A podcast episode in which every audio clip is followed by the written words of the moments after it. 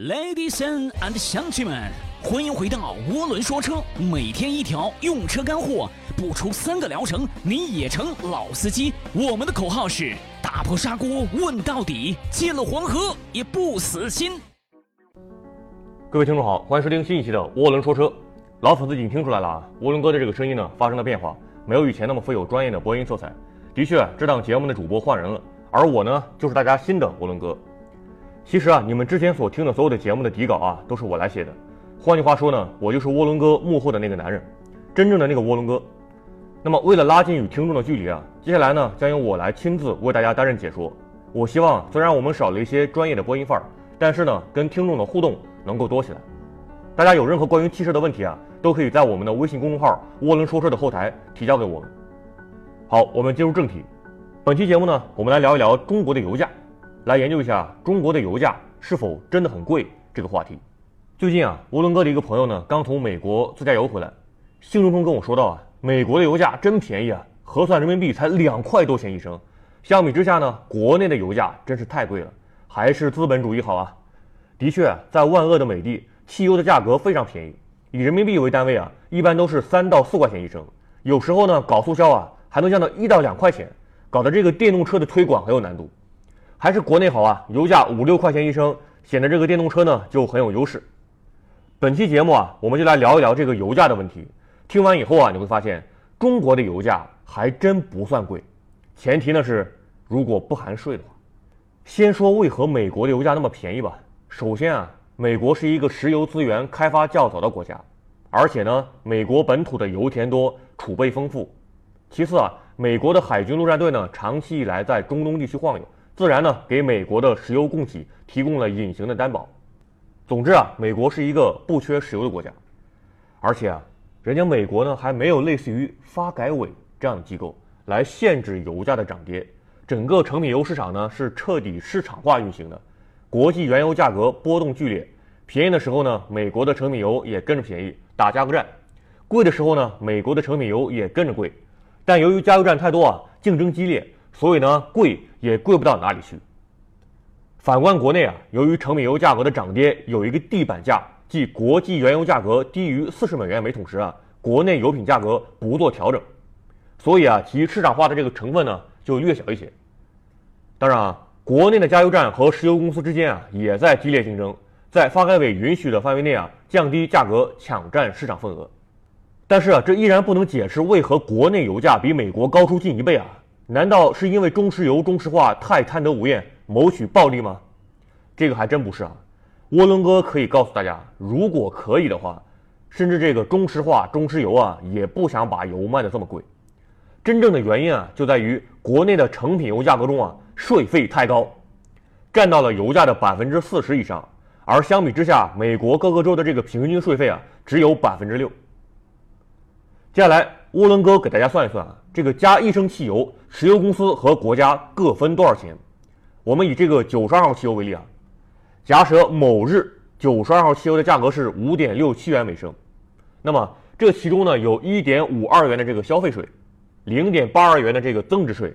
零点一六元的这个城建税，零点一零元的企业所得税，还有零点零七元的教育附加税，零点零五元的地方教育附加税。总共加起来啊，一升汽油中光这个税费呢就有两块七毛二。那么这个五点六七元每升的定价中啊，石油公司其实是只赚了二点九五元，也就是两块九毛五。这么一比啊，你还觉得中国的油价很贵吗？而且啊，像是中石化这样以炼制进口原油为主的石油公司啊，还要承担原油进口的这个关税。所以啊，相比下来，从石油公司本身的这个定价来说啊，中国和美国的差距其实并不大。主要呢还是这个税费的问题，当然纳税光荣啊，这些税费呢是用来建设国家的，是合理也合法的。只是啊，我们需要知道，中国成品油的这个实际价格呢，或者说这个石油公司它赚到的，真没你想的那么多。不过啊，由于这个石油工业呢在中国是被垄断的，所以说这个两桶油呢在成品油市场啊自然也赚得盆满钵满。其实呢，二点九五元每升的这个价格啊，跟美国很多地区的油价已经持平了。只是基本上说呢，还是稍略贵一点。这是因为啊，中国缺乏石油资源，价格呢自然略高。且啊，发改委有一个指导价，所以不可能很低。而且呢，从这个能源战略角度讲啊，中国自然是这个发展电动车比较好，理论上的这个油价呢也不会搞得很低。由此可见啊，中国的真实油价其实并不算高，只是这个税费太高，所以说啊，让这个油价看起来好像很高一样。这个呢也是无法改变的一个事实啊。但是呢，乌伦哥想跟大家说的是啊，这个呢其实是各国通行的一个做法，并非啊只有中国把这个税费定的这么高。也就是说呢，中国油价中接近百分之五十的这个税费啊，其实并不是全球独一无二的。其实啊，除了美国以外，世界各国对于成品油的这个征税啊都不低，美国呢只是一个特例。比如说这个德国啊，售价一点五欧元每升的这个汽油中呢，就有零点六五欧元的燃油税和百分之十九的这个增值税。加之其他税费啊，德国的每升汽油中光这个税费呢就得一欧元之多，而石油公司的定价呢其实是只有零点五欧元每升。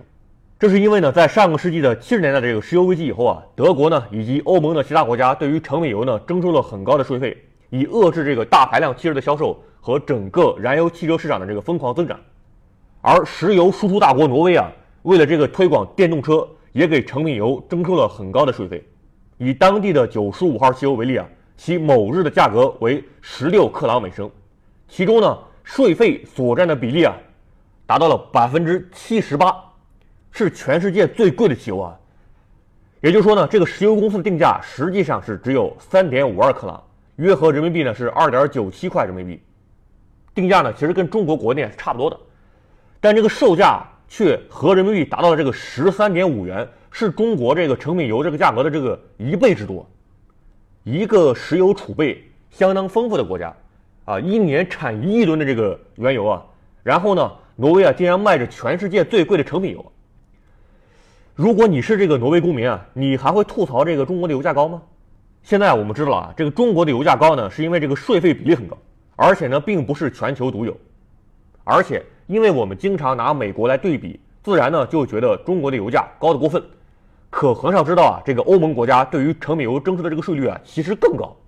有一点大家要知道啊，中国的油价中是没有其他国家所谓的这个燃油税的。这个燃油税呢，其实是被算在了这个消费税里面。但即便如此啊，中国的油价中这个消费税这个税率啊，相比德国等国家呢，也并不算很高。欧文哥讲这些呢，不是为了自我安慰，也不是为了给这个国企去说好话。而是因为这个石油作为一种紧缺资源啊，其战略重要性呢，在中国十分明显。中国的人多车多，油价如果太低啊，说白了，不光是这个电动车等零排放车型没法推动，也会造成这个汽车市场的秩序混乱。可以肯定的是，随着城市拥堵和环境污染的不断加剧，尤其是长期来看啊，这个石油资源的短缺，中国呢在油价里面所附加的这个税费啊，还会进一步增加。用不了多久啊，我国每升汽油价格中的这个消费税啊，就会突破两块钱，而各种税费的比例呢，加起来也会突破百分之五十，跟欧盟那些国家齐平，甚至超越他们。也就是说啊，那个时候你每加一箱油，有一半的这个钱啊，实际上是要交给国家的。车主大大们注意啦！即日起，凡是在三个月内刚提车的新车主，关注“涡轮说车”公众号即可免费领取定制碳包一组哦，还包邮。关注一下又不会怀孕，哼。